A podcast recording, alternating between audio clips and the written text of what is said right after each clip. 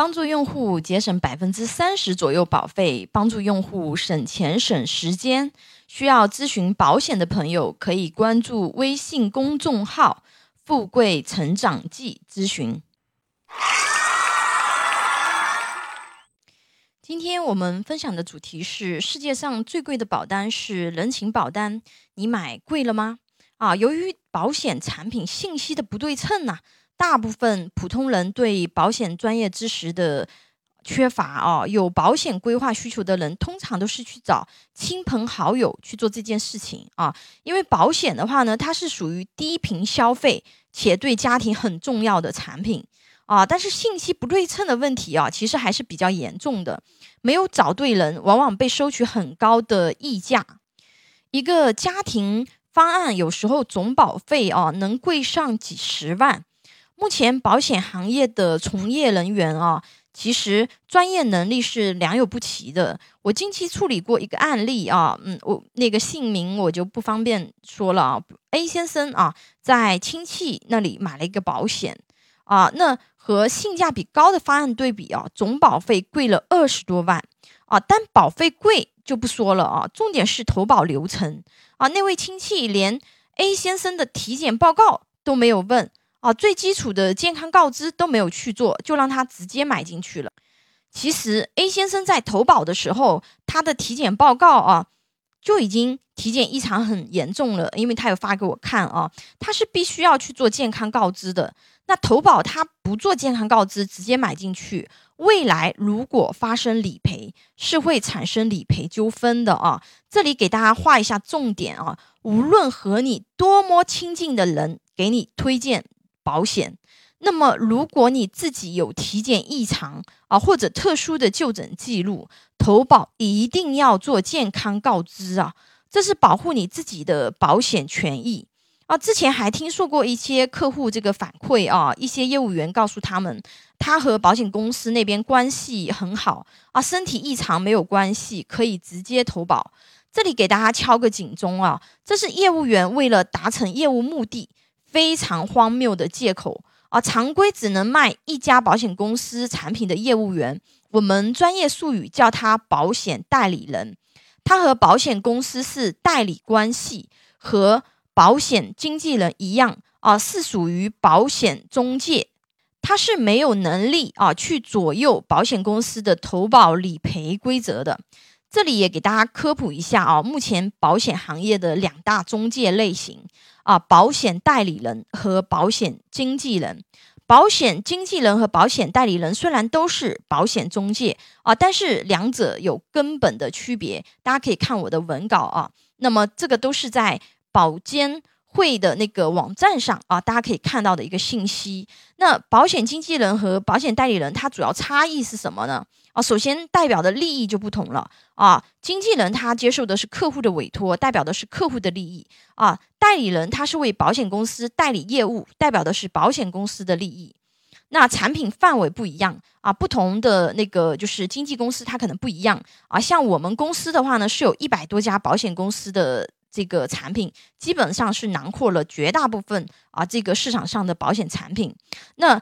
代理人的产品库啊，他只能够卖这个所属代理公司的产品啊，比如说平安的代理，他只有平安的这个产品啊；比如说太平洋的代理，他只有太平洋的公司的产品。那经纪人为客户他这个服务的话呢，他是可以提供全方位的。啊，比如说风险分析、方案设计啊、手续办理以及后期的这个服务啊、保全理赔、定期诊断啊、协助索赔与追偿等全过程。代理人一般指代理保险公司销售保险产品啊，代为收取保险费啊。其他的服务性工作一般是由保险公司直接承担。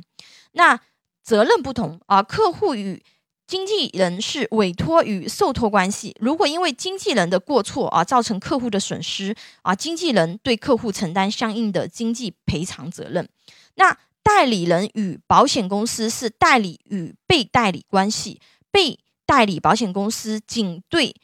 保险代理人在授权范围内的行为后果负责。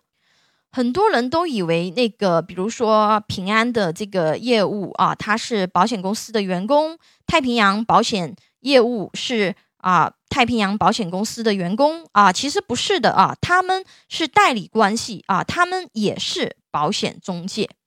啊。那么关于这二者在我们中国保险法的这个定位啊，大家可以看一下文稿啊。从这个保险法里面的定位，大家也可以看到二者清晰的一个区别啊。保险经纪人是基于投保人的利益啊，为投保人与保险人订立保险合同、提供中介服务，并依法收取佣金的机构。那在西方发达国家啊，保险经纪模式是市场主要的业务模式。是收取咨询费的啊。目前我们国家大部分保险经纪公司是没有收取咨询服务费的啊，这个大家知道一下。那保险经纪模式相对来说啊，它对这个就是展业人员的个人能力啊要求是比较高的，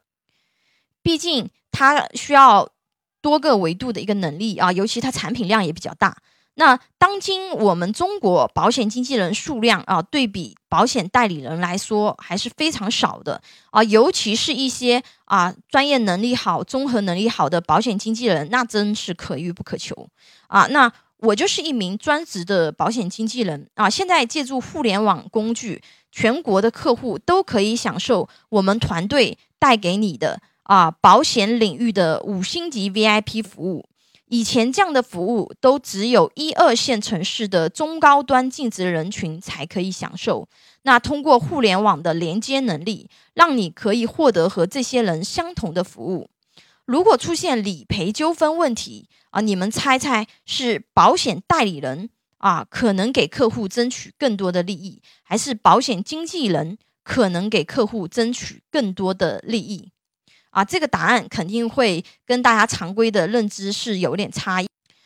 保险代理人对保险公司来说啊，如果单个这个代理人，也就是业务员的单个客户啊，和保险公司发生纠纷，那最多他其实损失的啊资源就是这个客户以及这个客户身边亲近的一些人脉啊，他们可能不再会投保他们家的产品。那如果发生纠纷啊，保险代理人他无论是否在职啊，他都不可能去帮客户和保险公司打官司啊。如果是他还在职，对吧？他要给你出庭作证，估计都比较难啊，因为除非他不想干了，对吧？那保险经纪人对保险公司来说啊，它也是一个主要的产品销售渠道，但是不同点是什么呢？如果客户纠纷，理赔处理不好，是会影响整个保险经纪公司对该保险公司的这个口碑啊，对保险公司的业绩影响范围是非常大的，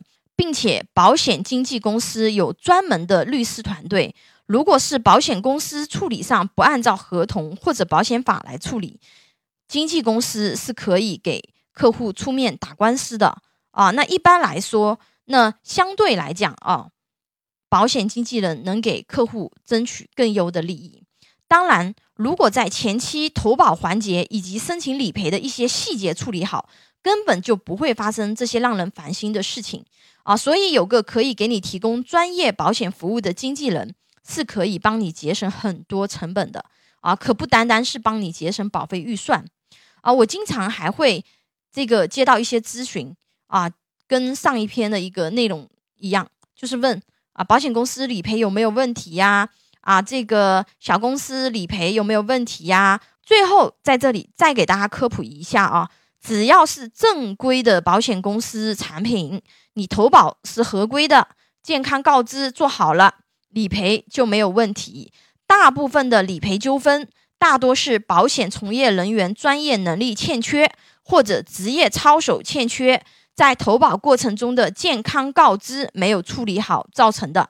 健康告知比普通人想的复杂的多啊，并不是没有生病就没有问题，无需做健康告知。啊，这点大家投保一定要注意，最好找专业的人处理，避免万一未来理赔的时候啊，才发现这个没有处理好，那造成纠纷啊，那就太晚了。